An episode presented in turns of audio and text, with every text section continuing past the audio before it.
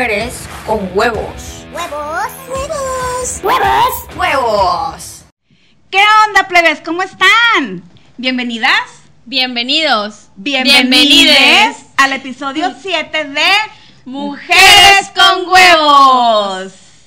¿Qué onda, Blanca? ¿Cómo estás? Pues aquí disfrutando ya de las vacaciones bien a gusto, ahí en la casa, En la azotea. en la azotea. ¿Vieran a la Blanca? ¿Se la ha Mira. pasado? Uh, ya vengo bronceada y todo, ¿verdad? Sí, en la alberquita arriba de la azotea a todo dar. No, sí, pero pues me da frío y ya me salgo mejor. Según ella va, me va- voy al cuarto. según ella va a acampar, pues, pone la cabeza de campaña y no, se Sí, regresa no. la mujer. Ahí me Violenta quedo. no salió. Sí, mejor me pongo a ver ahí una película, una serie y este, tomarme unas caguamas y ya. Unas frías. Unas frías. Bueno, pues como siempre, los acompañamos Blanca Beltrán, alias Blanquillo y Erika Lora. Y en esta ocasión, siempre decimos que es algo especial, ¿verdad? Porque sí, realmente. Sí, pues sí, es lunes. Es lunes de mujeres con huevos, claro que es especial. Y todo es especial para nosotros porque lo hacemos con mucho, con Love. mucho amor y mucho cariño. Love. Entonces, Love, love. Con mucho love. Entonces, por tanto, pues sí, es especial. Eh, en esta ocasión tenemos a una invitadasha. Una invitadilla. Sí, una invitadasha, invitadisha. O- o invita, invi- ¿Cómo era? ¿No?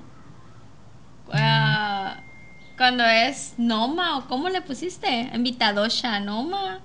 Las nomas eran las, las no mom, ¿no? No, no, es que dijiste que tiene como algo más que ustedes le agregan al nombre. Ah, una nona. Eso.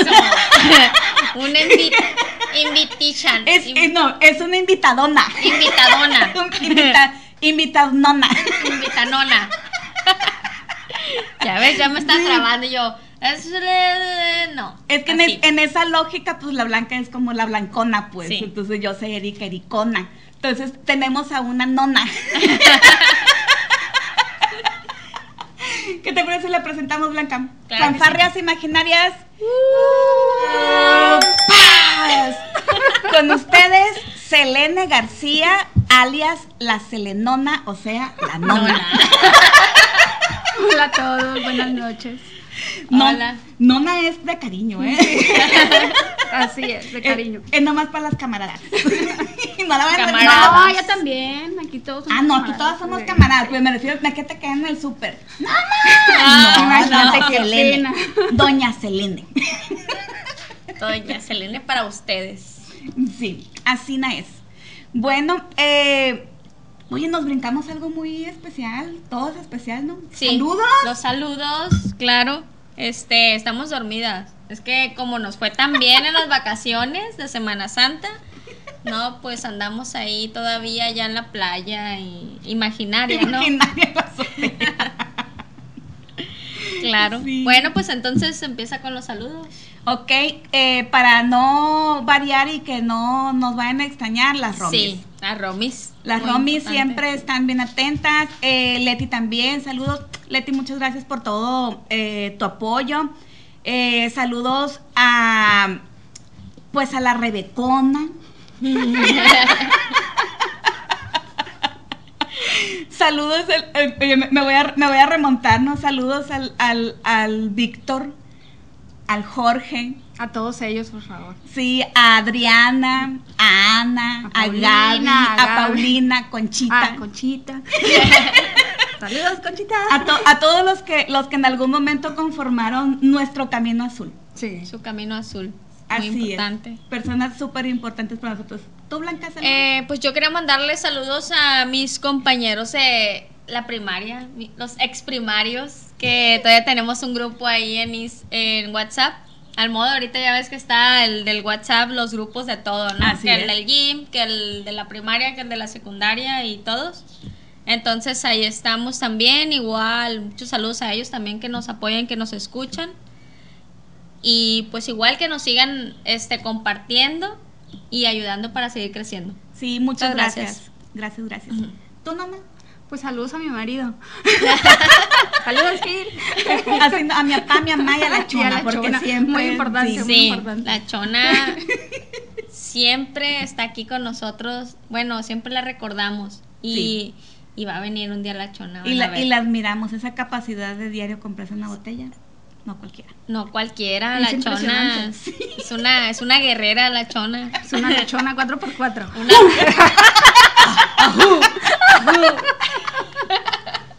Y bueno, en esta ocasión les vamos a hablar de un tema que para nosotros es muy, muy, muy, muy, muy, muy, muy importante, porque se trata, bueno, ya ven que hace unos días, el viernes, fue el Día Internacional de la Conmemoración del Autismo. Eh, entonces nosotros no quisimos, ¿Qué día es el día? 2 de abril, 2 de abril se com- bueno, se celebra sí, es la el conmemoración. día de La concientiz- concientización del autismo. Ah, ok, tal cual es así, ¿no? La sí, concientización, sí. cons- no sé. Concientización. Ajá, del autismo, eso. Así es. Y pues a los que ya nos conocen y los que nos han estado siguiendo hace tiempo. Ahí vienen estas otra vez. No, oye, como, como el, el vampiro acá, ¿no? Eh, en los gigantes. Ah, ¿Qué van a hacer? Así nos resurgiendo. ya regresé, perra. Ahí venimos otra vez. Con las uñas. Hola, Gisela. Así, tal cual. Estamos de regreso. Regresamos. bueno, para los que nos conocen y los que no, eh, yo siempre he dicho, pues yo tengo dos players con autismo. Y ya estamos bien ad hoc. Sí, ya Con estamos. nuestro azul. Este. Con todo. Vestidas Sí. de azul, sí. De hecho, Sí. aquí, aquí están los dosis de azules y todo es muy, muy, muy ad hoc al tema. Y pues Selena tiene un plebe. Bueno, tiene dos plebes, pero Tengo dos, pero autismo. pues uno, el otro todavía. El otro todavía no sabemos. Dice Sebastián, yo creo que sí, mamá. Hazme la buena. ya veremos, ya veremos, le digo. ya se sabrá unos mesecitos más. Yo creo que sí. Tengo un niño con autismo. Así es. Y pues Blanca eh, no ha convivido precisamente de lleno con el autismo, entonces en esta No. ocasión te vamos a contar, Blanca, Así es. a ti y a todos ustedes, eh, pues Yo las vengo a aprender. Ustedes ilústrenme con su sabiduría. Válido. con la experiencia que les ha dado, pues. Sí, en esta ocasión vamos a hablar básicamente de, de las experiencias de vida, ¿no? O sea, Sí. eh, la- las, ¿cómo se dice? Las, las batallas logradas, eh, pues en sí, o sea, la- lo que tiene que ver con la experiencia, ¿no? Este programa no se va a tratar propiamente de cuestiones psicológicas o neuropsicológicas, algo así. Eh, información de ese tipo hay mucha. Sí. Entonces, igual pueden abrir, abrir Google y demás y ponerse Sí. a investigar. O sea, ahorita básicamente es contar eh, experiencias de casos de éxito. Lo voy a Ya, llamar casos ajá. de éxito. Casos de éxito. No, porque el mío ya se curó, no se los Ah. yo la verdad, yo tengo muchas, muchas dudas y muchas preguntas por el tema. Porque estoy verde así totalmente. Bueno, estoy azul pues, pero... Te vemos como, como rojita con, con, con azul. Con azul. Pero en realidad como que mi mente es como verde. Me falta mucho madurar en ese tema. Eh, pero está interesante. Sí, ya de hecho desde antes ya se escucha mucho mencionar. Sí. Igual a lo mejor ya lo utilizan como eh, de llamar o propagandas o como tú le quieras llamar, ¿no? A cualquier cosa que empiezan a sacar provecho, cosas así. Pero igual suena, resuena y quieras o no, pues lo vas conociendo, ¿no? A lo mejor no de lleno, pero sí conoces el tema, ¿no? Así es. Lo que pasa es que el autismo eh, pasó de ser esa como discapacidad invisible a ya ser un movimiento más, hablo movimiento por todo, por todo eh, las labores que se han hecho, no, no porque el autismo sea un movimiento. Sí. Este realmente es un trastorno. ah, ok. Pero ha habido Qué bueno tanto- que lo aclaras, ¿no? Sí, ha habido tanto, tanto movimiento eh, en diferentes Sí. eh, aspectos Sí. que ya ahorita ya es común, incluso ya está como la depre, ¿no? Que, que está uno medio triste y dicen, ah, estoy deprimido, o sea, ya, ya nomás estás un poquito ensimismado, así, no tendrás autismo, o sea. Sí, ajá. Entonces, eso, Cierto. digo, es como gracioso, pero pero a la vez está padre, ¿no? Que, que aunque sea Aunque en la desinformación, pero ya el tema se menciona de otra Por manera. lo menos ya conoces la palabra, por lo menos ya no es como que te asuste, porque ya no lo satanizan tanto como a lo mejor hubiera sido en otras ocasiones, ¿no? Así es. Ahorita nada más sacan el Lysol para san- sanitizar el tema. Sí, lo satanizamos. Sanitizamos. Todo. Bueno, pues en términos generales, el, el trastorno del espectro autista se le llama así porque es un conjunto de muchas características eh, que como puede una persona presentar el autismo. Eh, hay una serie de dificultades, haz de cuenta que es como si fuera un checklist, ¿no? Ujú. que tienes que cumplir con ciertas características para eh, ser o no una persona con autismo. Hay mucha controversia que si la persona tiene o es autista, pero esos son muchos de los de, de- de los rollos que la gente se enfrasca que la verdad no tiene ni sentido. Ah, am- perdón, a mí Ajá. me parece algo sin sentido. Es que no es autista, no estereotipos. Pues tiene autismo, es autista. O sea, es algo que, la verdad, dices tú, ¿qué al caso? Pues se clava mucho la gente en cosas que. Que no, No, que no te son importantes. solucionando Nada, nada. absolutamente nada. Sí es autista, tiene autismo. Ujú. Es, es nada más como que esas ganas así de decir quién tiene la razón, pues cuando, por ejemplo, cuando mi hijo el mayor, igual las, las pongo en, en contexto, ¿no? El, mi hijo el mayor tiene Asperger y el chiquito autismo, Ujú. ¿no? Así vamos a, para no entrar en detalles, manejar, ¿no? sí. Lo vamos a manejar así. Eh, pero él en algún momento me dijo que él ya no era autista, que él ya era un niño regular. En, en ese momento a mí me prohibió que hablara del tema porque él, o sea, él como niño regular, pues qué al caso con esto. Pero cuando él lo concebía como sí mismo, él decía, yo soy autista. No decía, yo tengo autismo. Entonces decía, bueno, pues si él eh, se concibe así, pues yo quién soy para andar discutiendo con Sí. nadie una cosa o la otra. Esa es la realidad. Bueno, eh, el autismo, parte de las afectaciones que hay es la manera como te comunicas. Hay algunos que tienen lenguaje, hay otros que no tienen lenguaje, Ujú. pero aún teniendo lenguaje hay una dificultad en la comunicación. Eh, también eh, otro de los aspectos que están muy comprometidos es la sensopercepción. ¿Qué es la sensopercepción? ¿Qué? Así, oye, ¿eso con qué se come, oiga? Lleva chile y Eh, pues a veces sí. Sí trae. Sí, bueno, las sensopercepciones es principalmente los que conocemos, no son los cinco sentidos, que es el olfato, la vista, el gusto, el tacto. Ya son los cinco, me... Pues te fuiste, ya contaste cinco, Bueno, los cinco sentidos Si se principales, uno, ¿no? pues. Eh, hay ya sea una eh, hipersensibilidad, o sea que es muy sensible, o una hiposensibilidad que es muy poco sensible. Que no sienta algo. Así es. Entonces, cualquiera que sea el tema, si es una complicación, voy a dar el ejemplo de lo más común, Sí. que es la sensibilidad auditiva. Ok. Ese es como lo- el ejemplo más Sí, facilito sí. que puedo poner, ¿no? Y es- yo creo Sí, que es el que más se ha visto, que Ajá. los niños traen los audífonos porque Sí. les molesta muchísimo el ruido. O sea, en el caso de ellos el ruido les duele. O sea, no, no es la payasada, no es, no es, no es una exageración, les duele. Es sí. Entonces es muy complicado porque escuchan más o menos a un mismo nivel sonidos que nosotros, como nos podemos concentrar en, en algo, los demás los dejamos como en segundo término, Mm. ellos escuchan al mismo nivel. Entonces es muy abrumador y eso es una realidad. Sí. Eh, yo creo que eso es lo más, en cuanto al individual, me puedo atrever a decir que es como lo más complicado. En cuanto a que siempre hay un detonante que pues esté eh, haciéndolos reaccionar de una manera no muy grata ni para ellos ni para el entorno, y más si no sabemos, ¿no? Sí.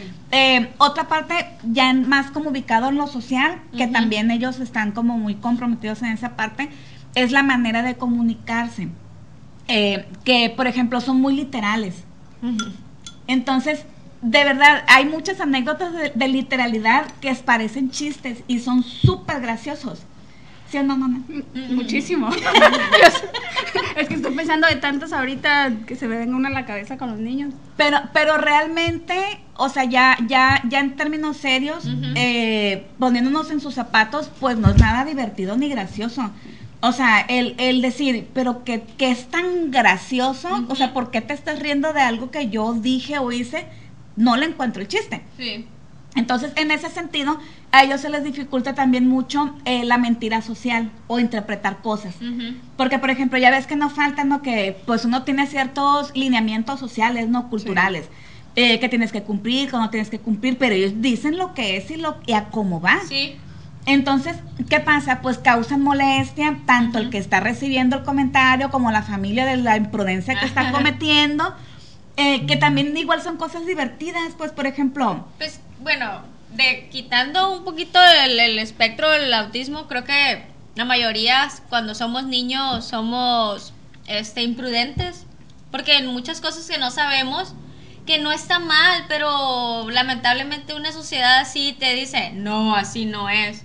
Entonces, creo que al final son niños siendo niños, pues. sí, pero mira, hay la diferencia, es que el niño regular o neurotípico aprende a mentir. O sea, llega, o sea, ya que cometió la imprudencia antes de que, de que la cometan, lo agarra así, Sí. vamos a ir, vamos a hacer, y, y pobre de Sí, ti, sí, no vamos, no a, y vamos a ir con el niño recién nacido y vas a decir que está bonito. Ajá. Pero si está bien feo, ¿cómo Sí, le voy a sí. decir que está bonito? Bueno, yo creo que a lo mejor tenía algo de eso. Sí. Porque hasta la fecha yo, es que esto. Pero mamá, está bien feo así. Sí. Sí, pero es que a veces decimos la mentira. Pues yo lo veo feo. Y de ahí no lo sacas. Sí, entonces sí, sí es como complicado, pues el, y por ejemplo en mi caso, si yo me anticipo Ajá. y no sabes que va a pasar esto, no quiero que esto, el otro, esto es lo que me dijiste que es. Sí, ¡A la Me madre! dijiste que dijera eso. Sí, o sea, por eso, a eso me dijiste que no le dijera gordo, o sea, o que no dijera esto. Entonces, así como que, no, pues No, mejor no digo nada. O sea, pues sí. Volado la suerte. que sea lo que Dios quiera. Que sea lo que tenga que Ah, ser. ahorita me, me acuerdo de un día llegó mi hijo con un dibujo no de la escuela.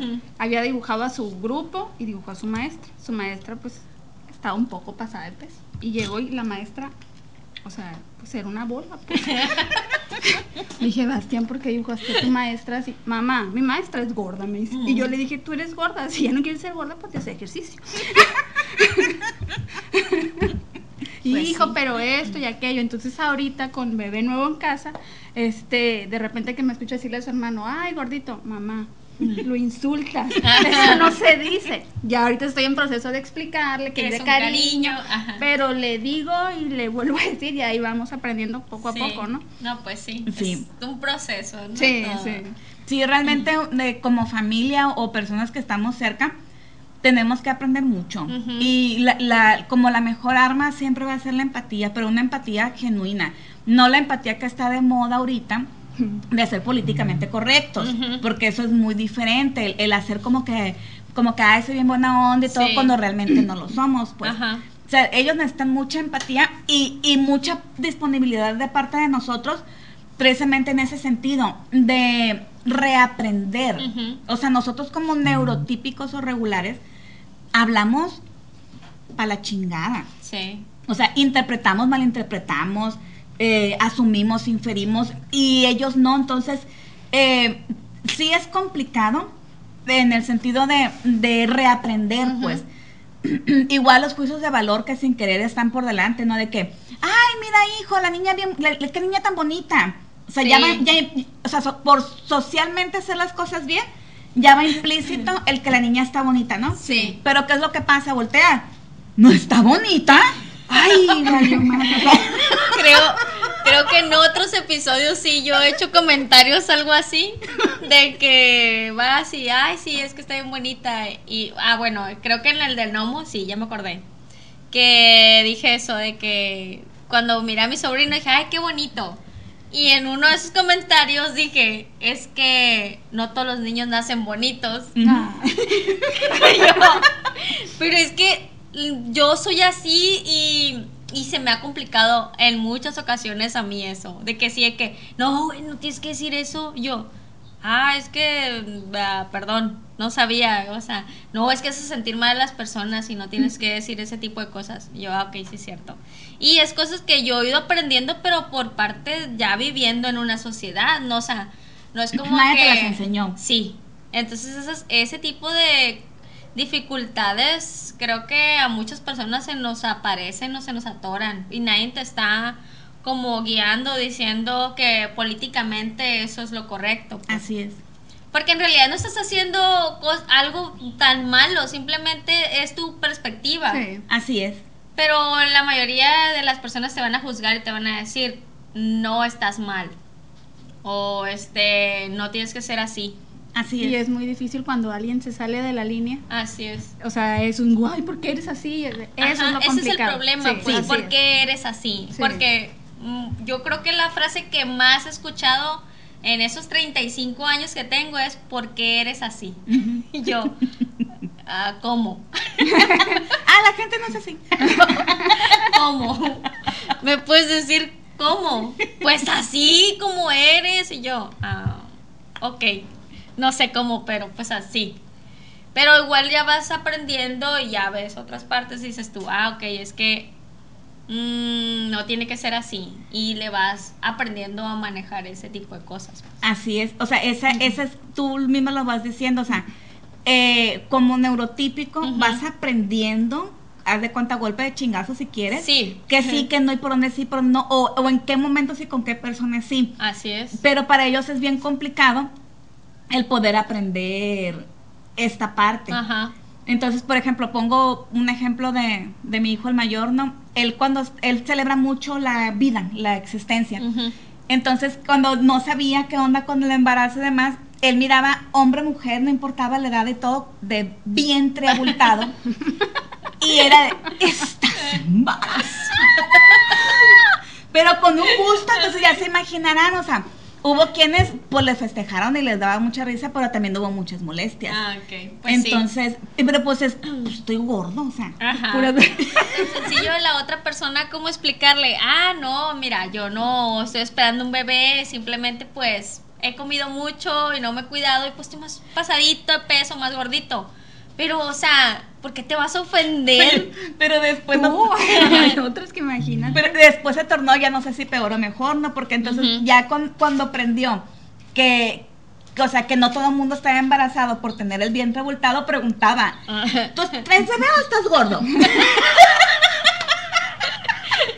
Ah, pues sí, o sea, está muy bien, está muy bien. No, ya hasta la bueno, ya, ya no me pregunten, pero duró mucho tiempo. Mamá me decía, dime la verdad. ¿Te acuerdas, mamá? Dime la verdad. ¿Estás embarazada? Y yo, no, no estoy embarazada, No. estoy gorda. Ya ves qué manía por verme a mí la panza de embarazo. ¿te Ah, sí. Es que igual creo que a veces hasta a uno le puede pasar, ¿verdad? Que dice, ¿estará embarazada? O es que está muy gordita. Digo, porque hay, hay Ah, mujeres... pero tú sí preguntas. No, no. Porque, ay, qué pedo.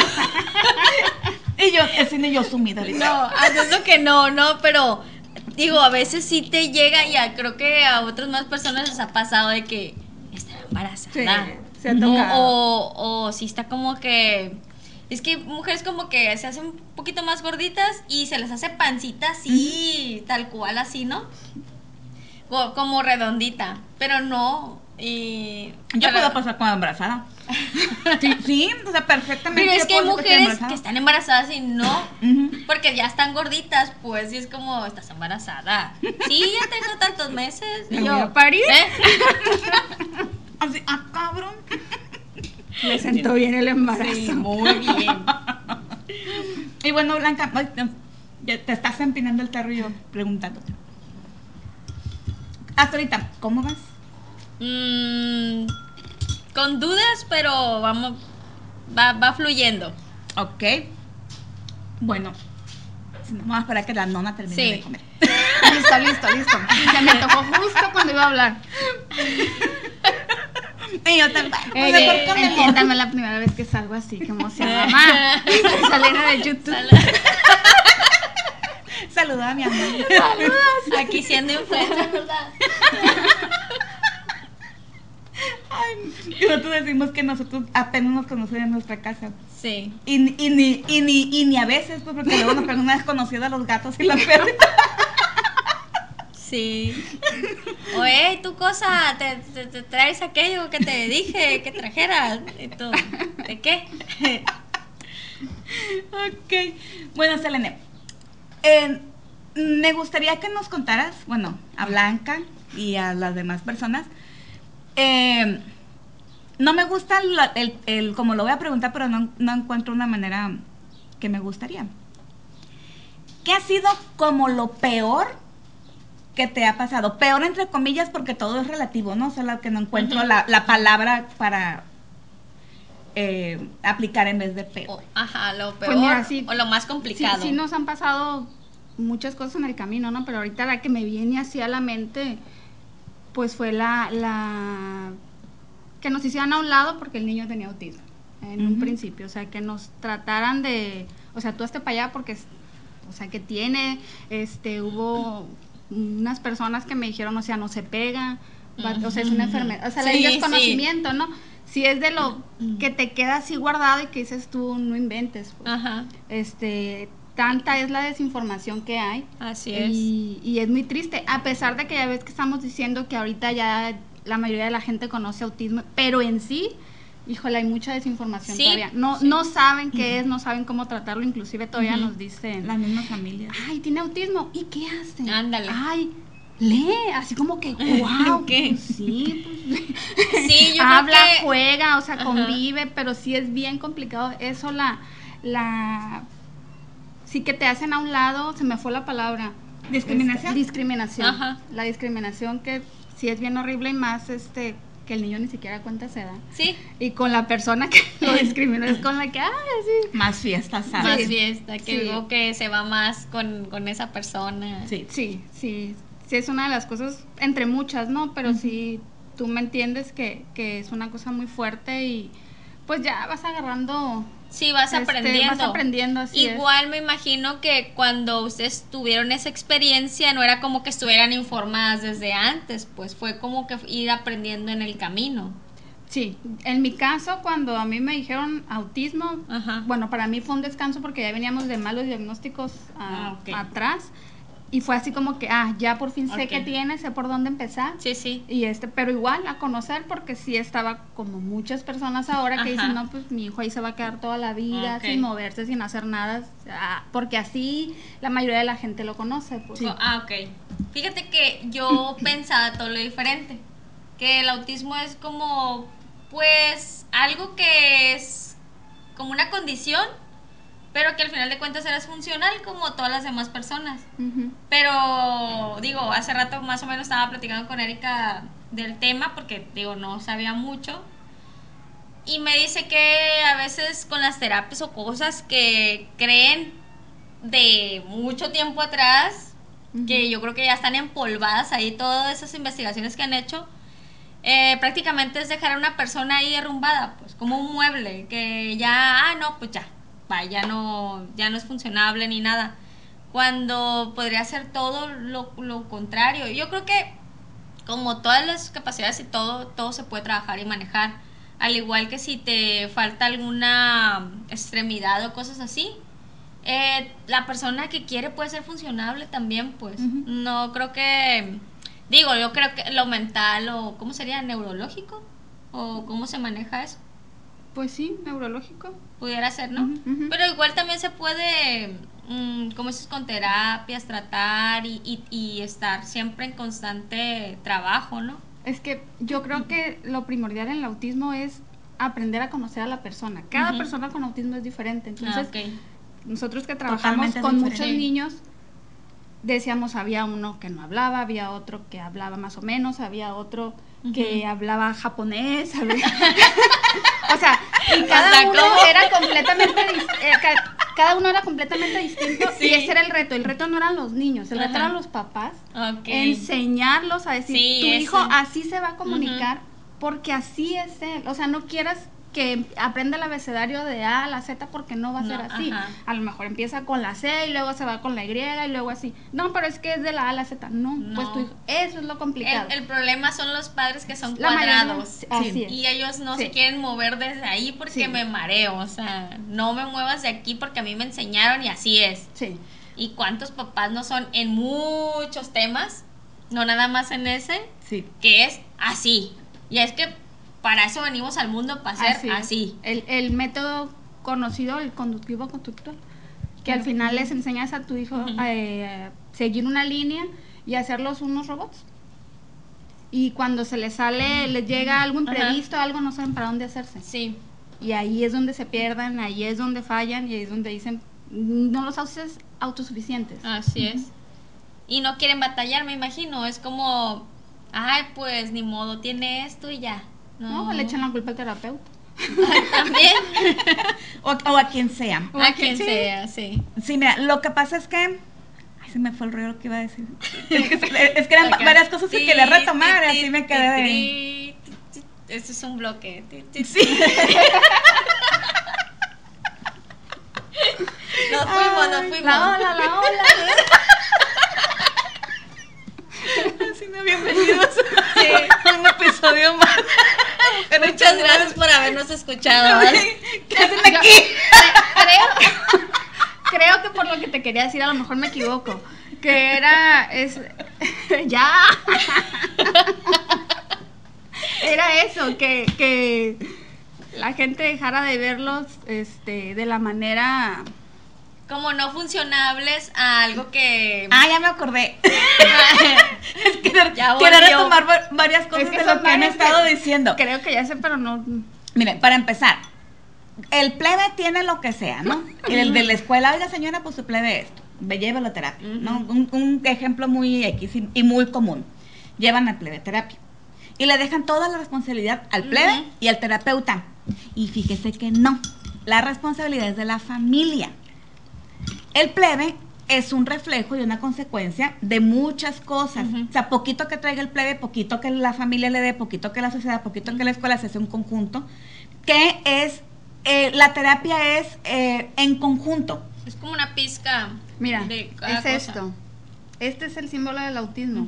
Es familia, escuela, amor. O sea, es todo un conjunto que se une para formar, pues ya el corazón, ¿no? Así es. Así el es. símbolo. Para, para que, así como lo dijo Selene, es un conjunto de muchos factores para que se haga la funcionalidad. Mm. Muy interesante. Entonces, el, el chamaco solo con el terapeuta va a ser nada más una de esas piececitas así es. que trae Blanca. Eh, Blanca para los que nos, para los que nos están escuchando, nos están viendo, traen un, trae un collar que es un corazón, eh, que, que son las piezas de como de rompecabezas de diferentes colores, que significa lo que Selene dijo. Yo traigo un collar que son nada más dos piezas en, en, en diferente azul, que para mí significan un plebe, otro plebe. Son los dos plebes.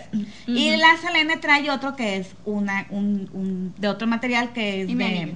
Ajá, que, muy importante ese anillo. El anillo. Eh, que es una sola Es pieza. una sola pieza. Ah, ok. Entonces, eh, es un conjunto y, y eso aplica para todo. Entonces, Para ahora... todo. De hecho, yo creo que aplica para todo. no Sí, nada más para eso. aplica para, para cualquier niño, no estamos hablando de niños, no, para cualquier niño en cuestión. Pero en este caso, si la familia no quiere aprender, porque es de no querer aprender la verdad, Sí, da flojera. así es, cómo funciona su hijo, entonces ahí se complican más las cosas, porque ya no es nada más el, el, el como deseo de cualquier padre de decir, ah, es que yo tengo tales expectativas para mi hijo Y eso es lo malo.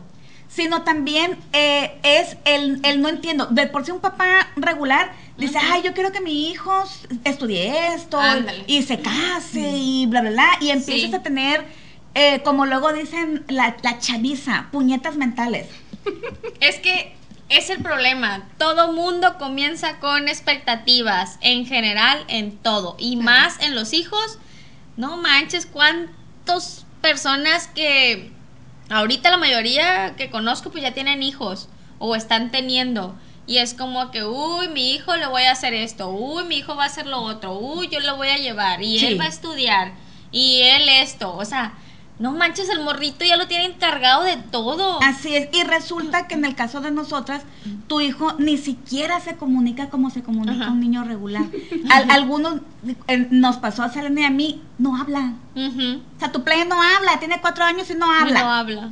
Y, y ya te dicen, ay, no, es que el pinche play es huevón. Sí. Porque fíjate, fulanito tal, tal cosa. Y, los niños hablan más tarde que las niñas. Ah, sí. Y el play no habla porque es bien huevón Selene. Sí. Ay, no. Ay, Oye. es que tú también lo sobreproteges. O yo, o yo voy a llegar con mi comentario de que, no, fíjate que Einstein habló hasta los seis años.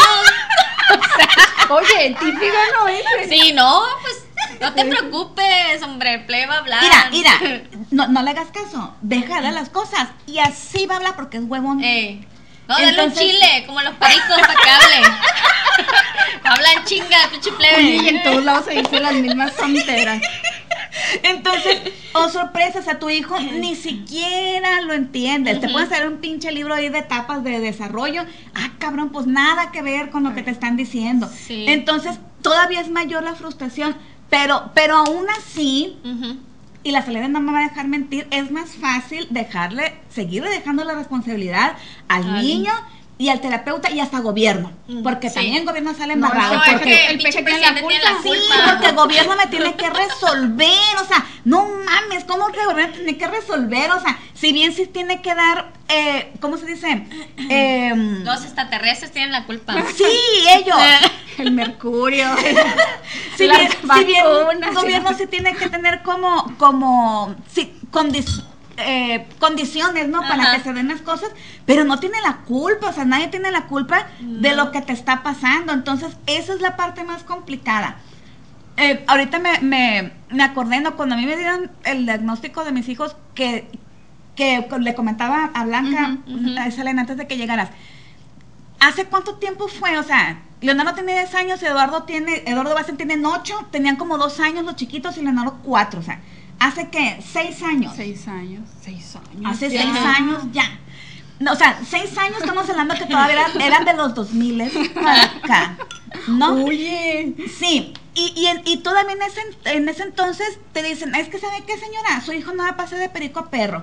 Su hijo a lo mucho va a ir al baño solo y va a comer solo. Quizá tenga la tiendita Sí. que le pueda poner ahí usted afuera de su casa, porque la verdad no creemos que vaya a llegar a más. Mm. Entonces, Sí. si sales destrozada, y dices tú, hijo, eso, ¿qué va a pasar? ¿Qué, O sea, ¿qué, qué voy a hacer? ¿Cómo empiezo? ¿Qué hago? O sea, no te dan ni una esperanza, nada, Así nada. es. Y luego llegas y la familia te empieza a decir regularmente, ¿no? Que tú tienes la culpa, que estás loco, que estás exagerando, que ya ves, la vez que la vez Que que, te, te tomaste tal cosa, la vez que te comiste tal cosa, la vez que te caíste, la o sea, toda la responsabilidad para Te la caíste mamá, ¿no? y, la orga- y la organización. ¿Qué te tomaste en el embarazo? Le dio aire al niño, lo sacaste muy Mm, pronto, lo cargaste ¿Por qué no mal. te cuidaste? O sea, toda la responsabilidad es para la mamá, ¿no? ¿Por O sea, qué comiste cuando estaba la luna así? Sí, sí. Y luego te agachaste y luego este eh, chiflaste y pues ya, así por eso, por eso el niño no eso. hace, no habla, no dice Sí, nada por tu y, culpa. y- y en la mayoría de las cosas así es, porque los papás también en un índice muy alto se van, ¿no? Y la familia del papá, pues la culpable Ah, es es ella. que fue a comprar cigarros el señor. Sí, se quedó. Entonces ya no le regresaban el cambio y se quedó mucho tiempo ahí, pues, y ya no regresó. Así es.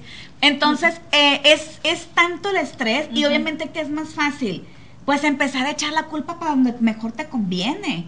O sea, porque no hay, no hay esa empatía, no hay, no hay esa, es, es, sí, pues de como hemos dicho otras veces, al menos que te callado, pues. Sí. Si no vas a aportar tampoco digas Es, nada. es como, como nunca nos han enseñado a, a saber cómo manejar o arreglar nuestros sentimientos o Así es. cómo solucionar nuestros problemas, pues es más fácil culpar a alguien más para que digan que no fue nuestro problema eso. Así es. A mí cuando me dieron el, el- me, los, me los diagnosticaron muy, muy cerquita, ¿no? Los dos de, de fecha. De Este, y yo me acuerdo que decía, ah, cabrón, pues si tengo dos hijos, o sea, yo soy mamá soltera y aparte tengo dos hijos con discapacidad, porque también es, otro- es un- es una controversia que si eso no es discapacidad, pero vamos a, de- a dejarlo así, ¿no? No, ahí nos lleva todo. En- Entonces, dije yo, o sea, porque era algo que yo tenía introyectado, ¿no? O Sí. sea que en automático yo tengo que poner la cara de vulnerable y pobrecita de mí Ay, sí. y, y, y casi casi salirme con mis hijos a pedir limosna Sí. y, y voy a vivir de la caridad y mis hijos van a estar Y todo hacer el un tiempo. podcast y luego Es que soy sola. es que yo soy sola. Sí, porque siempre te digan, yo soy sola. Pues que yo soy sola, mi esposo, no tengo a mi esposo, Ah. soy sola. Y así muchas, ¿eh? Muchas. ¿eh? Sí, No, pues entonces sí. Dije yo, a la madre, yo no voy a poder con esa mentira. Dije, o sea, Sí. yo no voy a poder ocultar que soy feliz, no voy a poder ocultar que tengo aspiraciones, No, no, voy a como poder la ocultar. Pecho. Me da un pecho. Me da un pecho. Sí, y entonces, y, y esos, esas es un tema que ya tiene que ver con discapacidad, ¿no? De cómo tenemos introyectado Sí. esta parte. Pero es bien, está bien cabrón, pues. Y también decir, pero tampoco puede por la vida como que nada pasa porque sí pasa y Pues mucho. sí.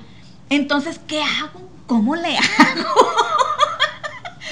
y y en, en mi caso, eh, pues yo en aquel entonces, como estaba ejerciendo la carrera, estaba con un acompañamiento psicológico, ¿no? Pero literalmente me cambié de, me crucé la calle y me fui con un terapeuta para poder vivir lo que era el duelo. O sea, porque efectivamente, o sea, yo tenía, el, mi hijo el más grande habló de meses y tenía muchas habilidades destacadas. El chiquito, como es prematuro, pues tenía muchas, todo lo contrario, ¿no? Eh, eh, muchas carencias, lo voy a decir, muchas limitantes, pero todo lo adjudicaba que era prematuro. Entonces, a mí ya me había pasado, pues, el, el decir... Ya no eh, te contaban. Mira, yo, yo en algún momento, como miraba al grande tan destacado, Ajá. yo decía, no porque yo sea sola, y sea mamá soltera, Doña Sola. doña sola, Doña eh, Sola. mi hijo no va a tener eh, los recursos o los alcances de hacer lo que él quiera, porque yo me- en esas puñetas mentales me lo imaginaba en un postdoc- postdoctorado en el extranjero, de verdad. Entonces fui, compré unos fideicomisos para los dos. Yo andaba, pero que, o sea, Luria porque el previo estaba muy destacado, ¿no? Sí. Entonces, tómala que autismo, ah, cabrón, o sea, y, y yo no sabía, o sea, ni siquiera me imaginaba, o sea, es algo con lo que no piensas que te vas a enfrentar, pues. No, sí. Cuando son niños, por ejemplo, con Down, muchas veces desde la panza ya sabes cómo vienen. Sí, te- te... vas preparando, pero, pero así, o sea, que físicamente no tienen nada. la así que no ves y dices tú, pues. Sí, o sea, pues es no. todo. Si yo lo veo muy bien, nada más porque no. nada más habla. porque no habla. No, no, porque no habla, no, no más. Entonces, sí, sí es como bien, bien complicado, pues, el decir, a ver, entonces ahora, ¿cuál, cuál va a ser mi, o sea, mi postura como mamá, como mujer? O sea, ¿qué rol voy a tomar? ¿Qué decisiones voy a tomar? Pero igual de lo malo también está lo bueno, ¿no? Porque Así también es. tienen sus virtudes. O sea, también hay que hablar y destacar eso, porque si bien, como a lo mejor dicen ustedes, el tema no está como que todavía o todavía es un tabú, también ya hay cosas, situaciones que se manejan de que dicen que Asperger y todo eso son niños que se pueden hacer enfocar más en un solo tema que no muchos lo hacemos y en ese perfeccionarlo, pues. A lo mejor creo que tú ibas más o menos con eso, ¿no? Con el Mira, el, el autismo en, en general, los autistas en general, o sea, voy a hablar del espectro, ¿no? O sea, sea Asperger, sea autista, sea así. Eh, son obsesivos. Ah, ok. Y como, como tienen intereses limitados, eh, se enfrascan, se enfocan en una En una- situación ajá. y ahí se pueden hacer expertos y pueden tener, pueden desarrollar muy buenas habilidades en, en algo. Y eso todos lo tienen. O sea, no es así como Sí, que. sí, no es propio de... O sea, si bien es un mito que son genios y cosas así. Es- esa, esa es lo que quería decir, que no porque un niño ya se aprendió todo un libro, todos son así. No, es que el tuyo es bien inteligente, es genio. Sí. No, pues tiene, tiene un coeficiente intelectual nivel o es medio. una habilidad sí. que se le Sí, dio. o sea, ya se estereotipa, pero también es parte de la desinformación que pienso yo que poco a poco podemos Ajá. ir avanzando, que, que creen que porque uno es así, todos, Todos, son así. ajá. Eso también. Que es lo mismo que estabas diciendo hace un momento, ¿no? Que es que no habla, es que esto, y que todos tenían algo diferente. pues. Sí. Y, y que no podías decir, es que un, autisma, un autista va a ser tal cual, todos los van a hacer lo mismo. o No, pues, no tiene nada que ver eso. Así es. Entonces, en ese conjunto de características diferentes se van conformando también las personalidades, Ajá. que también es otra Es- discusión. esa es otra historia. Sí, que porque muchos dicen que los autistas no tienen integrado el yo, o sea, que Ah, no tienen eh, características de una personalidad, pues que es nada más así como que el autismo y ya, pero no es cierto. Ellos sí... eh, es un tecnicismo, ¿no? Decir integrado el yo. Se refieren Ujú. a que si son, por ejemplo, eh, histriónicos, histéricos, en esas características que tienen que ver con psiquiatría, ¿no? Sí, que ese es otro tema. Es otro también. tema que está bien, bien, es No, tú mucho. lo, tú lo dices y me enredo. Bueno, pues no lo dije. No. sí. Producción, cortas. Te cortas ahí. Sí. Bueno, igual también está interesante para podernos meter en los temas, ¿no? De dentro de porque yo creo que nos incluye a todos en general, Sí. ¿no? Como como sociedad o como personas que nos estamos desarrollando en esto.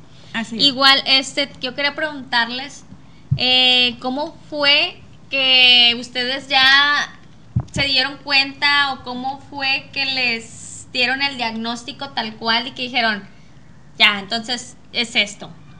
Pero hasta en qué momento, cómo fue, o sea, todo el proceso, pues.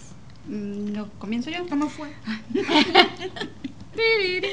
Bueno, en mi caso, este, como cualquier niño normal, Bastian no, no actuaba como cualquier niño normal. Así. Ok, tú O lo sea, tuviste y lo un tuve bebé... y Bastian normal, lo hasta los nueve meses, todo muy bien, embarazo normal, fue cesárea, todo estuvo muy bien, Ajá. hasta que empiezan esas eh, características de que el bebé no dice adiós, de no tira besitos, Ah, ok. este, co- creo que lo típico, pues. Ajá. Entonces, yo no vivía aquí. Igual todo es normal, pues, Sí. en, en- en las facciones. Sí, todo, todo es un niño Físicamente normal, tú lo ves, físicamente. Física- ajá, físicamente es totalmente lo que es todo un niño. Sí, tocó una vez que, que venimos de visita en Navidad y fuimos a una fiesta. El niño no toleró estar en la fiesta y todos Ah, lo ok. atribuimos a que pues no conocía a nadie. Entonces, no, pues no conocía a nadie, pero se puso así. Sí. Este, mi hijo es pues tiene mucha sensibilidad, no le gusta que lo toquen, ahorita ya Ah, estamos ya estamos casi de salida en eso, pero pero sí no le gustaba que lo cargara nadie más que yo o su papá. Ah, ok. sí. Entonces ya eh, pasaron unos meses, eh, terminamos con un psicólogo, el psicólogo me dijo, psicóloga, me dijo, ¿tu hijo es sordo o tu hijo tiene autismo? Ok. Este, Te dio las dos opciones, pero en sí no era un diagnóstico tal cual, pues. no, no, de ahí, de ahí este, empezamos exámenes, pasaron ocho meses, me dijeron que el niño era sordo, estuvo, este, trajo auxiliares auditivos, estuvo en terapia para sordos. Ay, no es que me acuerdo y, o sea, todavía no lo puedo creer. Eh, Con peligro que entonces sí perdiera oído. entró en proceso para una operación que se llama eh, de implante coclear. O sea, ya tanto para entrar a una. Sí. Que su terapeuta en aquel entonces, me acuerdo que una vez me dijo, Selene. ¿le puso pila al aparato? Sí, le dije. Sí, o sea, siempre. Ajá. Es que, pues no, el niño no me responde, me dice, a nada, absolutamente nada. No, pero pues sí, lo revisamos, le digo, pues se le habrá acabado, ¿no? Y a lo mejor él escuchando todo, pero desesperado de decir de Sí. que ya. Sí, entonces ella fue la que también me, me dijo, ¿sabes qué? O sea, no es por aquí. Ajá. Pero así como que, ¿cómo? Sí, o sea que. es- Volvimos a hacer los exámenes en otro lugar. Te estoy hablando, pues te digo, de 7, 8 meses. Y me dijeron, no, pues sabe que pues su hijo sí escucha. O sea, todo el proceso que ¿Quién le dijo pasaste. usted que no escuchaba? Sí. Pues, Fíjese que la que todos, siempre sí. o Siempre todos, sí. o sea, te un Y neurólogo. la angustia, no, y el gasto, y el tiempo, y Sí. es todo. todo. Todo fue un proceso bien complicado. Ajá. Que, como te dije, para, o sea, cuando a mí me dijeron tiene autismo, para mí fue un descanso porque, claro que dolió en, en aquel momento, pero fue un, ah, ya sé, Sí, o sea, fue ya sé. algo decir- que no fue tan malo dentro de todos los No. eh, estos, ¿cómo se puede decir? Eh, ¿Expectativas? expectativas o algo así que te estaban diciendo y tú dijiste, pues, ¿qué le va a pasar? No, me acuerdo que una vez alguien me dijo, qué bueno que es sordo. Imagínate que tenga eso de autismo. Y yo, Ay, no. ya después que lo dije, me acordé de esa persona. Y es como que, ay, no. No, pues ahora se ríe uno, pero Sí. en aquel momento sí fue un fue algo bien complicado. Sí, porque para empezar, no conoces. Sí. O sea, vas a lo desconocido, ¿no? ¿Cómo va a ser? ¿Cómo voy a tener que ser yo? ¿Y cómo va a ser él? ¿Y por dónde vamos a empezar? Y no vivimos aquí, nos tenemos que mudar porque yo ya no conozco a nadie y allá sola me voy a hacer loca. Sí. Y este, ¿y por dónde voy a empezar? O sea, ¿qué iba a hacer? Así es. Y, y sí fue bien complicado, pero llegamos a, a, pues al diagnóstico y comenzamos a trabajar. Sí, te digo, los primeros meses después del diagnóstico fueron pues complicados. Nos venimos de vivir de, un- de otra ciudad acá, nos regresamos. Ajá. Y este, y pues ahí andamos después de seis años. De seis años. Sí, ahí anda Y, y ya, bueno, escucha. ¿De qué, ¿Por qué no se dan cuenta que no escuchaba? O sea, Porque no, no respondía Ah, a los estímulos. Entonces fue lo primero. Y te digo que fue un neurólogo, dos audiólogos. este, Es que es mucho. Otorrinos. O sea que sí dije, pues, pues ¿qué onda? ¿Qué Sí. pasó? Y pues de gasto ni te das cuenta. Bueno, hay que, hay, que, hay que actualizarse, doctores, también, ¿no? Para tener Sí. ese conocimiento, hay que instruirse, porque no te puedes quedar con lo del librito de hace 400 años atrás, Sí. ¿no? Así es. Sí. Entonces, yo creo que es muy importante, a como todas las carreras, creo que es importante estarte actualizando, pues mucho más en una medicina, ¿no? Yo siempre he dicho que, lo- que los creo que creo que en la escuela de medicina tocan el tema del autismo, pero en psiquiatría. En cuando les dan psiquiatría. Pero yo pienso que también lo deberían de tomar en, en la rama de pediatría, porque al final de cuentas nace un plebe. ¿Con quién lo llevas? Con el pediatra, no Pues lo llevas claro. al geriatra. ¿Sabes que O, ahorita... o al, o al psiquiatra. Ahorita que dices medicina, hace días estaba viendo este, una plática de dos jóvenes adolescentes que están estudiando medicina. y les preguntaban cuál ha sido el reto más grande que, que están atravesando para, o sea, para estudiar. El desconocimiento. Dice, cada maestro que llega le tengo que explicar, ¿sabes qué? Es que Sí. tengo autismo y no es posible, dice, que un médico no sepa del tema. No, y la mayoría medicina. son cerrados, son cerraditos Sí, la en verdad, su sí, y me quedé- cuadrado del libro, pues. Cuando mi hijo comienza a hablar, Ajá. eso fue pues a los cuatro años, fue que dijo su primera palabra, dijo coca. él está, él está ¿Coca? súper orgulloso. Mamá, quiero coca. Coca, está súper orgulloso de, lo, de que su primera ¿De, palabra de qué fue coca estamos Coca. hablando? Coca-Cola. De la de culichi. Coca-Cola, no, Coca-Cola. Eh, fue un proceso ya de terapias casi de, pues de un año. De un año. Sí. Pero entonces, cuando estás en el proceso que te decían que no escuchaba, que se escuchaba, y al caso es que ya te dijeron, bueno, sí, sí escucha, Si escuchan, y el problema no es el auditivo, sino es el autismo. así es. Sí entramos a terapias Ajá. y de ahí, este, pues ya te cambia toda la perspectiva, ¿no? Ya traía una idea. ¿Cuánto tiempo pasó desde que te dijeron, es esto, hasta que ya llegó el proceso en que pudo ya hablar, mencionar ya... Coca. Sí, Un año más o menos. un año un después año, del, del sí. diagnóstico. O un sea año que más o menos. Cuatro años. A los, mi hijo empezó a los cuatro a los cuatro años. Entonces el diagnóstico te lo dieron a los tres Más, años. Sí. Más, menos meses por así. Sí. Fue, a ver. O sea, se, se podría decir que perdimos un año en todo lo de la audición. Un O sea, año. Sí, porque ya primero me habían dicho, haz de cuenta, no escucha. El niño tiene este retraso intelectual, ¿cómo se le llama? No me acuerdo las. O sea, Entonces, me, a ver. O sea, me acuerdo que, mira, le, le- le hicieron muchos exámenes, Ajá. le pusieron muchos cables en la cabeza. El niño tenía retraso mental, me habían dicho. Mm. Este, Bueno, aparte ya, que era ya, sordo. ya le tenía todo. No, Ya plebe le- ya está. Pues mira, haz de cuenta, em- empezó con pequeñas palabras. pues. Ya para decir oraciones pasó otro tiempo. Este, siguió en terapias y pues fue un proceso largo. A, a la fecha, Bastian ya tiene un lenguaje este, fluido, le batalla con la R, con la L, Ok. pero ya hasta las mismas, la última vez que lo llevé a terapia, hasta la misma terapeuta de lenguaje me dijo, Celine, tu hijo ya, o sea, Sí.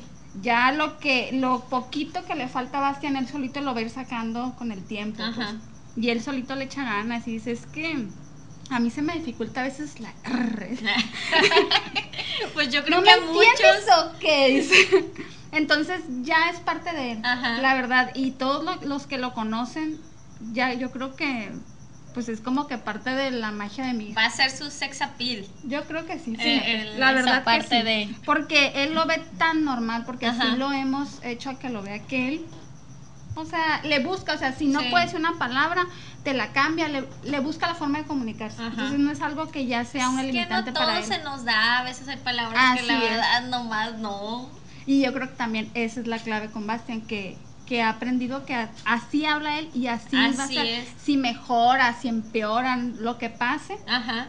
Pues y ya va a ser porque parte de él. ustedes también le dieron ese ese apoyo o Sí. ese poder de decir, tú vas a decir como tú te sientes a gusto y como tú quieras ser, no como te dicen las demás personas que Así tiene que ser, pues. Así es. Así es. Y él siente eso también, esa seguridad, pues. ¿No? No, él, él tiene la autoestima acá. Ah, O sea, qué chingón, que yo digo. soy bien, me dice mamá es que soy tan inteligente.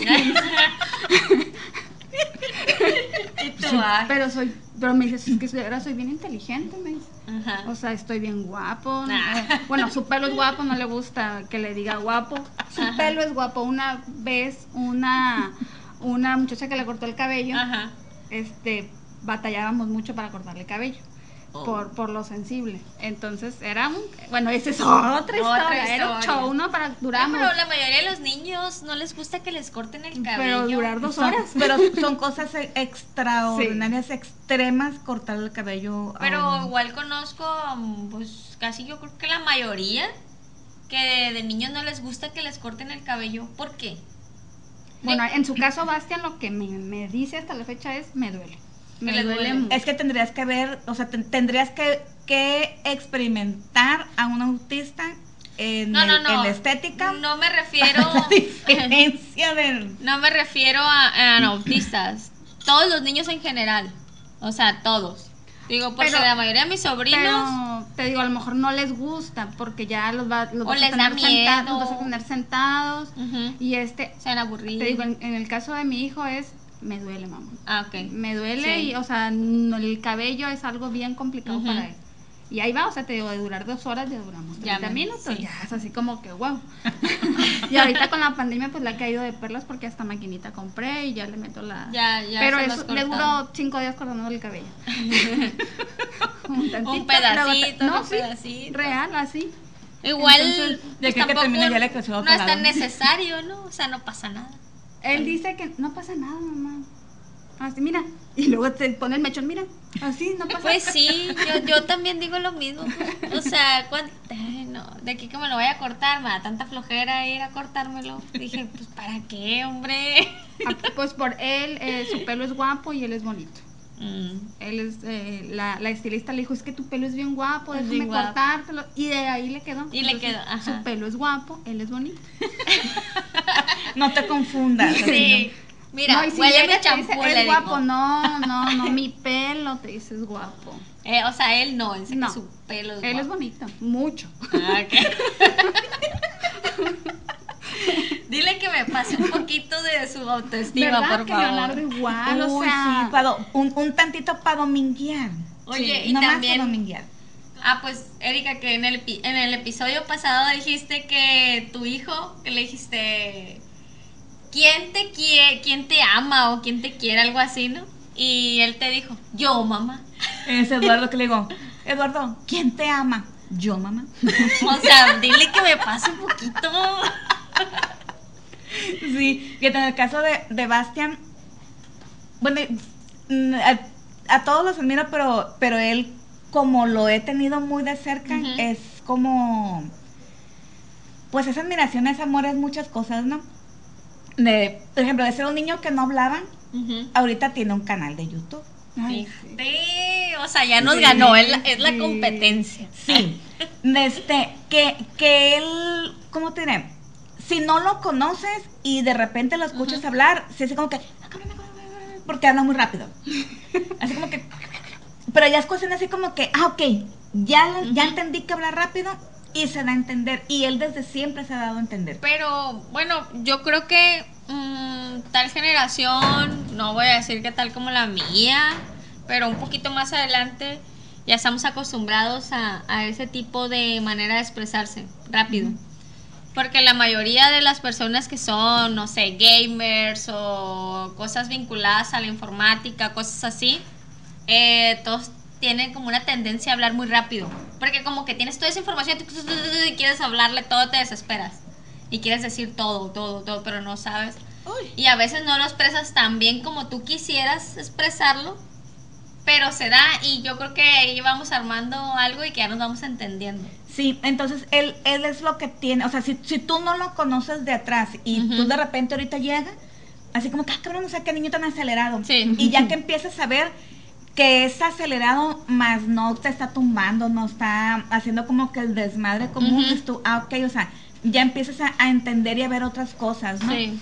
Y, por ejemplo, otra cosa que a mí se me hace bien padre de Bastian es que él va a una escuela regular Con niños regulares, Normalitos, dice él. normalitos, sin maestra sombra y no tiene adecuaciones curriculares.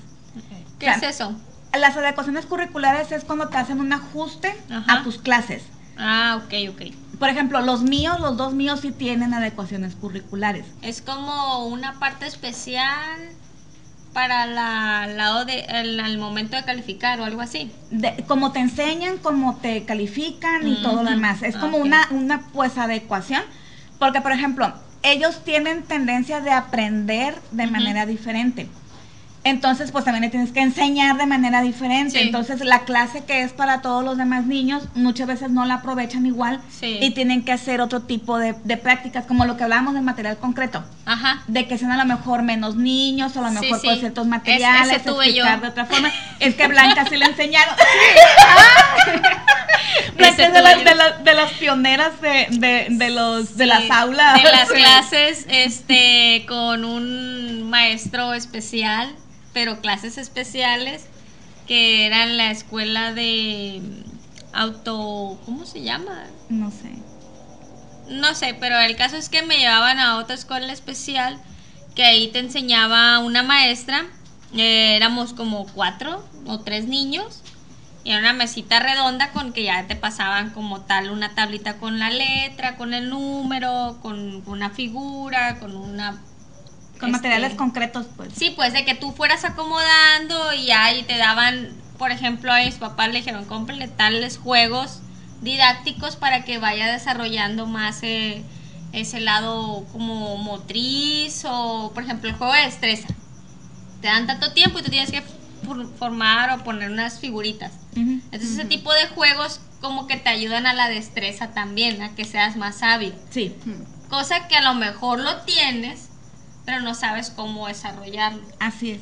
Bueno, pues es algo parecido, pues en el caso de, de los míos, ellos toman clases igual en el salón con, bueno, ahorita con pandemia igual en, en, En en la casa, aplicación, sí. ¿no? Ajá. Me- pero, pero me refiero, sí sentados hasta adelante, pero junto con sus demás compañeros, la maestra, el maestro da la clase, Sí. pero ellos en ciertas materias les pasan otro tipo de materiales, Ah, ok. De manera de que les sea más fácil aprender lo que, lo que están enseñando. Ellos no tienen maestro sombra. No, tampoco tienen maestra sombra. Eh, cosa que, la verdad, yo agradezco mucho a esas escuelas que se atreven a hacer lo que tienen que hacer. Sí. Porque realmente eh, parte de la responsabilidad de la escuela sí es esa. El, el, el poder brindar esta parte, ¿no? Sí. Eh, obviamente se entiende que no toda se puede por el número Así de es. niños y demás, pero, pero también se nota cuando, cuando no quieren. O sea, cuando no nada más el que no podemos porque estamos sobrepasados, sino aparte no queremos. Sí, es que no, ándale, es como todo. Igual como mis papás, yo no quiero batallar. Sí. O no quiero para que ir a terapia, esas cosas no son. Ay, es que yo creo que hasta conozco gente que es joven, más o menos de la edad, y todavía están cerradas con que no es que no funciona. Eso de terapias es nada más como para que le saquen la vuelta a algo. O sea, no entiendo cuál es el aferramiento a tener más ayuda. O sea, al, al no querer aceptar más ayuda. Más que nada es eso. Porque lo mismo son los estereotipos que hay. ¿Cómo mi hijo va a ir a una terapia? Ajá. O sea, ¿cómo y, y O qué, como pues? yo. Sí. Porque, así porque es. yo no estoy loco, porque voy a ir a terapia. Sí. Y dices tú, güey, no ocupas estar loco. Así es. No tomamos terapia todos. Todo, todo, Todo, todes. todes y todas somos todes. Sí, entonces a mí se me hace eso bien padre, pues porque aparte a ellos les da la, la autonomía y yo como mamá yo prefiero ver llegar a mi hijo con una hoja, con una Ujú. raya Sí. y decir, wow, hizo esa raya. O sea, hubo, hubo todo un proceso previo para que él llegara y hiciera esa raya. A, que, Sí. a que lleguen con un trabajito bien bonito de la maestra sombra, pues sí, Y- como que, y ay, mira no, qué bonito trabaja la maestra. sí. Sí. No, inclusive con los niños neurotípicos, este, vais en el salón las exposiciones y eso. Yo al mío lo dejo, nada más me dice el mío, mamá, ¿me puedes ayudar a hacer las rayas porque me voy para arriba?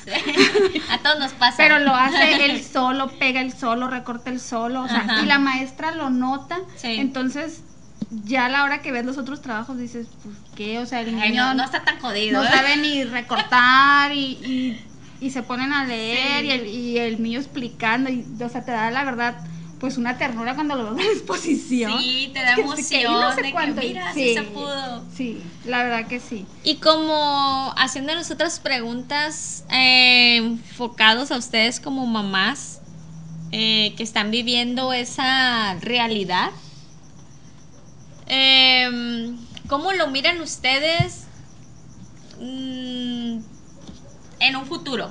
O sea, ¿cómo se visualizan hasta ahorita lo que ustedes han aprendido y como en típico, eh, no sé, en la sociedad? o qué es lo que han visto antes, ¿no? O sea, a lo que ustedes les dijeron, supongamos, un, un pronóstico que les dio un doctor. No, pues no va a hacer nada. Ya no va a servir para nada y así. va a tener la tiendita la. Sí, ojalá, ojalá Oiga, ponga la tiendita para que me saque de cristales. Mira, pobre. creo que ahí hab- hablo también por Erika de que ya no nos ponemos a pensar en qué va a ser el plebe en 20 años. ¿no? O sea, vamos como que al día a día y, y, pues viendo las... Sí, las- paso por paso. Sí, sí, ya no estamos así de... Va a Pero ser esto, va a ser aquello. Ya no están en- con la idea de que eh, ya no me va a servir para nada. O sea, No, yo... no, no.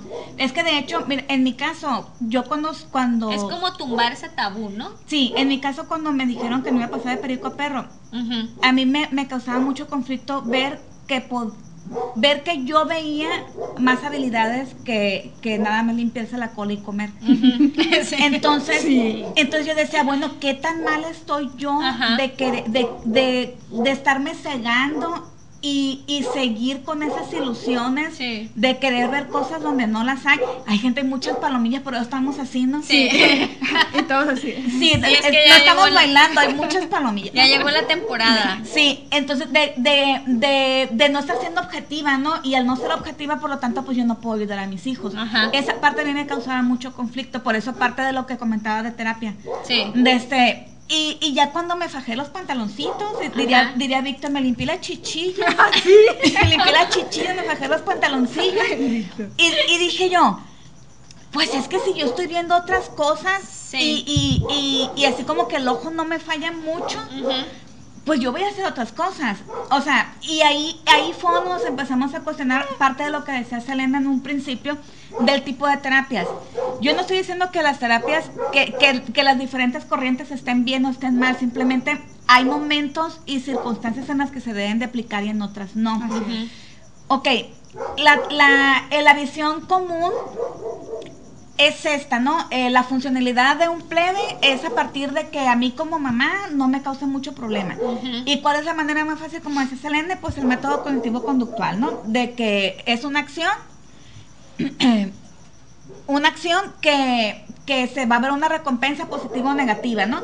Y sí funciona, es verdad, sí funciona, pero es como estarlos estimulando a que sean más cuadraditos de lo que ya son. Ah.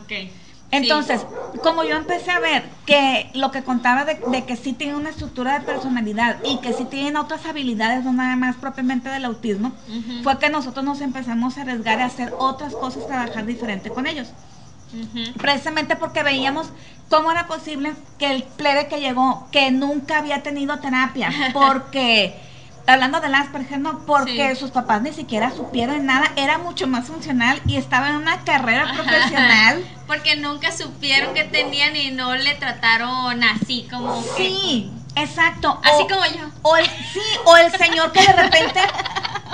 ta- También, ¿te acuerdas? El señor que de repente llega con su hijo un diagnóstico y tú ves al señor y dices, ay, mira, pues es que el señor también. Pues sí. Ah, ¿Sí me explico? sí, sí. Entonces, ¿cómo le ¿Y hizo? tuvo un hijo? Sí, o sea, se casó y tuvo un hijo. Entonces, ¿cómo le hizo para, para lograr esa funcionalidad? Entonces, he ahí la sorpresa. Que, que cuando los empiezas a tratar de una manera como más natural, Sí. entonces imagínate, pues es, es de alguna manera como analizar qué pasó con esas personas que nunca recibieron una terapia formal, Sí. a diferencia de las que sí lo recibieron y que se rescatan, ¿no? De, de, de una parte y de la otra. Ajá. Entonces, nosotros igual sí fuimos como muy mm, arriesgados, por así decirlo. Sí.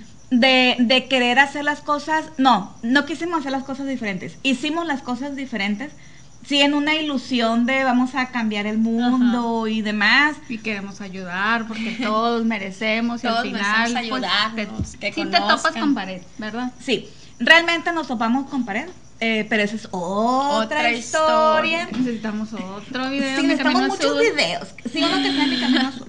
Es que nos llamamos Mi Camino Azul Leo.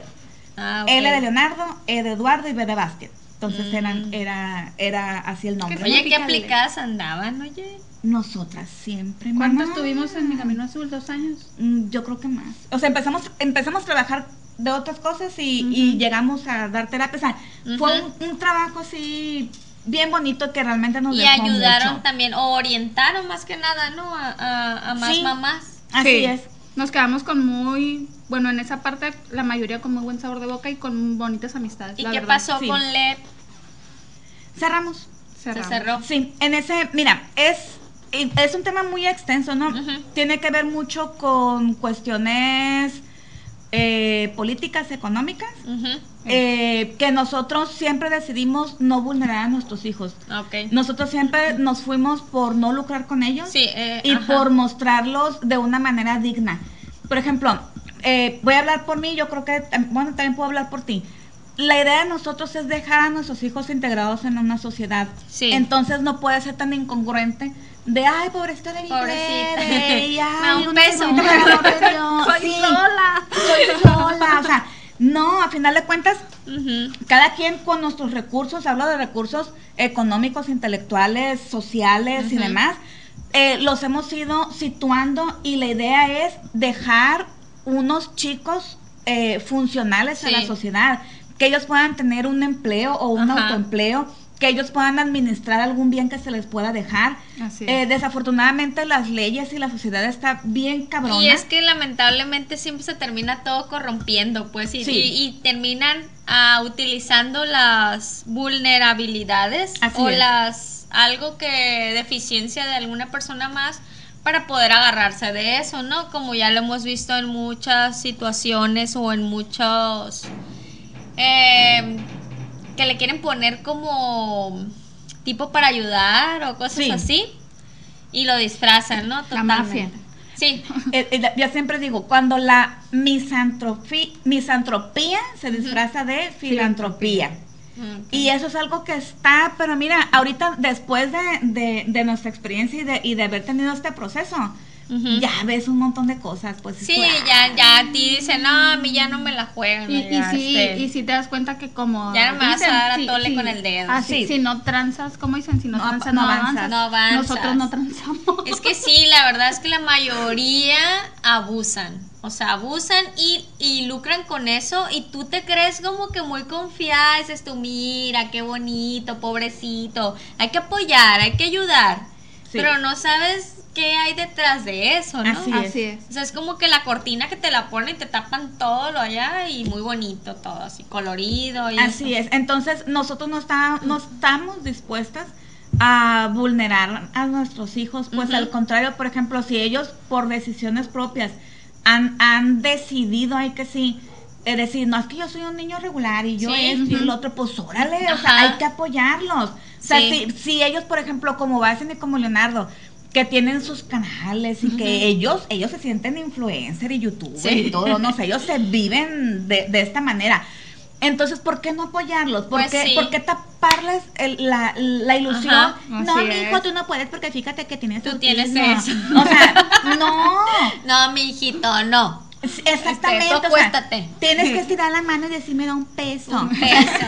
Dame un peso. Ah, ahora, inclusive ahora que, pues con el Día Mundial del Autismo, Bastián ya, ya dice, no, es que tengo autismo y no pasa nada, dice, no pasa nada. O sea, ya aprendió, lo ve como cualquier cosa Sí. del día a día, normal.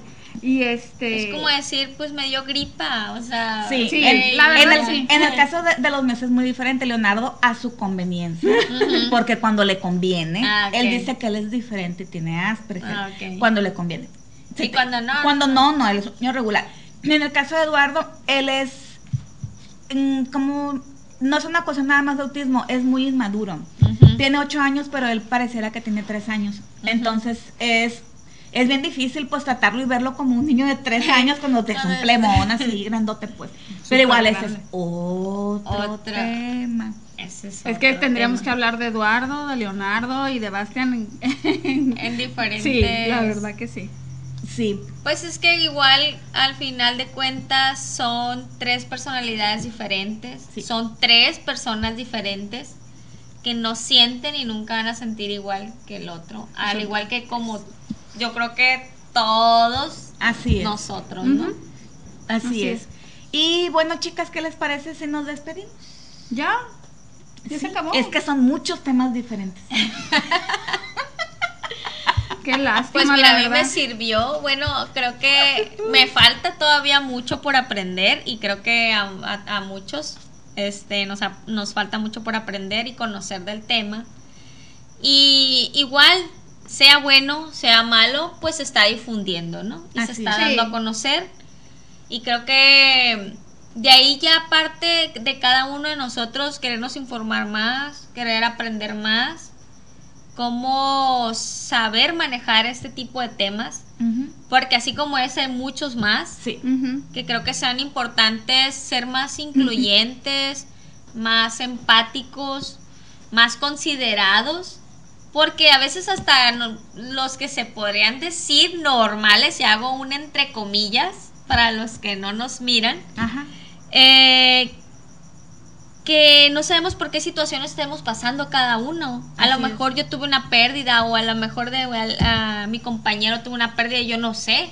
Así del, es. del que sea, del tipo que sea. Entonces no sabes por lo- el motivo que esté pasando. Entonces creo que todos deberíamos de darnos ese momentito de escuchar a los demás, ¿no? Así es. Y eh, ya para cerrar, eh, concluyo igual que Blanca, la empatía y la conciencia son como que la- las bases, ¿no? La madre, las madres para todo. Eh, ¿Tú, Selena, tus conclusiones? Eh, pues rápido, no se fíen tanto de lo que ven en televisión. Ay, mejor, a lo mejor dense la oportunidad de conocer a una persona con autismo. Así es es. completamente otra experiencia. sí. Ajá. O sea, no se fíen tanto de las películas. Ni a ti ni te se parece, ¿eh? Eh, bueno, eh, pues eh, nos despedimos. Eh, síganos en todas nuestras redes sociales. Aquí se las vamos a dejar abajo. Y el mes de abril vamos a estar hablando de temas relacionados a niños, a la infancia. Así Ahí es. les vamos a estar informando. Ahora abrimos pues con autismo Está, y sí. eh, así les vamos a ir haciendo. De hecho, abril se inicia con este tema porque pues el día 2 fue del día del autismo y así va a ser eh, todos los lunes de este mes, ¿no? Muchas gracias por escucharnos. Adiós. Hasta luego. Mujeres con huevos. Huevos. Huevos. Huevos. Huevos.